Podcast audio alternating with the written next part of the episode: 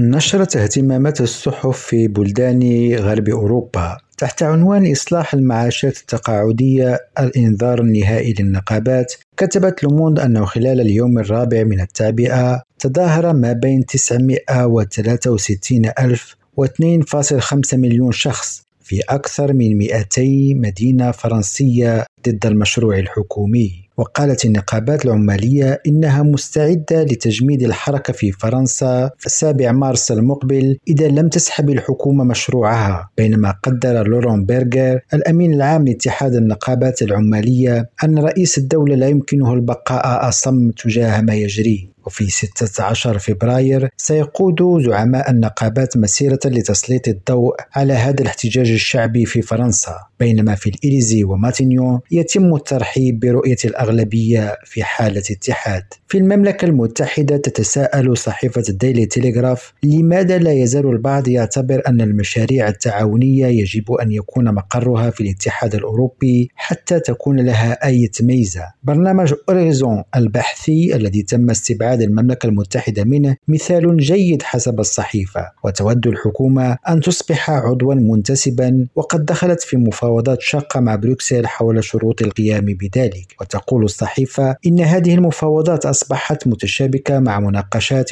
أوسع حول العلاقات التجارية المستقبلية ولا سيما بشأن البروتوكول المتعلق بإيرلندا الشمالية. في إسبانيا كتبت البايس أن الانكماش الاقتصادي يجب أن ينتظر بعض الوقت فلن يكون هناك ركود هذا العام ولا حتى ركود تقني. على الأقل هذا ما تتوقعه سلطات الاتحاد الأوروبي. تضيف الصحيفة أن اقتصاد الاتحاد الأوروبي يجب أن يتجنب التباطؤ الاقتصادي المتوقع سابقا كما جاء في الجمل الأولى من توقعات المفوضية الأوروبية لفصل الشتاء مضيفة أن الأرقام المقدمة تحسن من تلك الخاصة بالخريف التوقعات أفضل أيضا بالنسبة لإسبانيا حيث تتوقع بروكسل نمو الناتج المحلي الإجمالي بنسبة 1.4% هذا العام وهو أعلى معدل بين اقتصادات منطقة اليورو الرئيسية وأربعة أعشار نقطة مئوية أكثر من عروض الخريف السابقة تقول البايس في سويسرا يتوقع موقع سويس أنفو أن تعطي الحكومة الأولوية في معالجة طلبات الحصول على تأشيرة دخول البلاد إلى ضحايا الزلزال في تركيا وسوريا الذين يمكن استضافتهم مؤقتا من قبل أقربائهم المقيمين في سويسرا. ووفقا لأمانة الدولة للهجرة سيتعين على الضحايا الذين تعرضت منازلهم للتدمير التذرع بأسباب طبية عاجلة للاستفادة من إجراء معجل للحصول على تأشيرة الدخول. وفي القنصلية السويسرية في إسطنبول تمت إتاحة نموذج المسار السريع للأشخاص المعنيين.